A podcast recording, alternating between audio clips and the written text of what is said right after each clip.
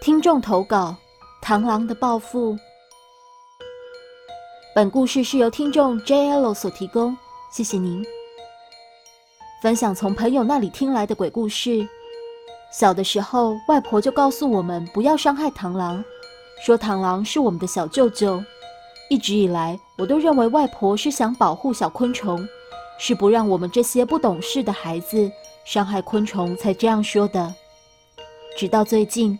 我偶然问起母亲这件事，才知道这的确是一件不可思议的怪事情。小舅舅是母亲最小的弟弟，生性比较调皮，小的时候不好好上学，初中没有毕业就不去上学了。二零零七年春天，小舅舅结婚了。虽然小舅舅已经二十三岁了，有的时候还是像一个小孩一样顽皮。为了养家糊口。小舅舅和表叔合伙开了一个小煤矿，因为煤矿规模小，小舅舅也要下井做事。小舅舅一家的生活有了保障，虽然下井很辛苦，但是小舅舅做得很开心。小舅妈也在这年怀上了小表妹。然而，小舅舅的幸福生活才刚刚开始，谁也没想到，厄运正在前面等着他们。二零零七年秋天的某一天，像往常一样，小煤矿井然有序地运作着。上午大家干完活，便陆续走出矿井。小舅舅因为要引爆炸药，所以留在最后。因为一直都是他在做这件事，也一直做得很好，大家也觉得没有什么不妥，都在井外等他。这一次他用的时间比往常要长，一开始大家没有担心。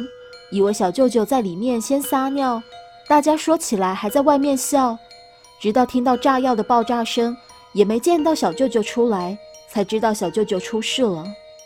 炸药的引线是一根很长的雷管，小舅舅只需要点着那根雷管就可以了。雷管的燃烧时间足够小舅舅从矿井里走出来，然而却不知道什么原因，小舅舅没有出来。小舅舅被大家抬出矿井的时候还有呼吸，喃喃地说：“我不想死。”他全身被炸药炸得血肉模糊，右腿被炸离身体，抢救无效死亡，留下了结婚不到一年的小舅妈和还未出世的小表妹。那天小舅舅本来应该引爆一上一下两个炸药包。后来，人们在出事的矿井内发现，爆炸的只有下面那个炸药包，上面的雷管引线都还没有着。地上有十几根化过的火柴，有人推测是因为火柴受了潮，化不燃。小舅舅应该是先点着了下面的雷管，然后一直化不着火柴，还没来得及点着头上的那根雷管，下面的那根雷管就已经烧完了，炸药也就爆炸了。当然，事故究竟是怎么发生的，只有小舅舅自己知道。人们也只是根据现场的情况推测的，这也是最科学、最令大家相信的一种解释。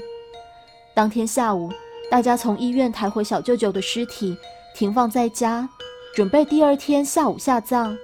就在抬回尸体后，不知道从什么时候开始，陆陆续续的开始有很多螳螂往家里挤，房子里满是螳螂。墙上、地上、房梁上，连蚊帐上都全是螳螂。虽然大家都觉得很奇怪，却谁也没把这些螳螂和小舅舅的死联系在一起，也觉得他们之间根本不可能有什么联系。第二天，小舅舅下葬，这些螳螂便突然退去，一只不留，大家都十分不解。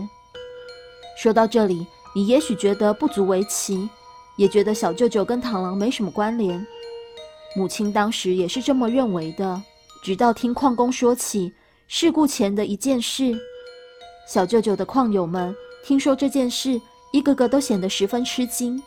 和小舅舅一起开煤矿的表叔说，就在小舅舅出事前的一天，小舅舅和他还有好几个矿友干完活，在出事的那个矿井里休息聊天。大家发现有只螳螂在地上，很奇怪。不知道螳螂怎么跑进矿井里来的，小舅舅生性顽皮，便把螳螂捉来玩。大家笑他童心未泯，让他不要玩螳螂，把他放了。小舅舅很不高兴，他似乎觉得在矿井里发现螳螂是很好玩的，正好消遣。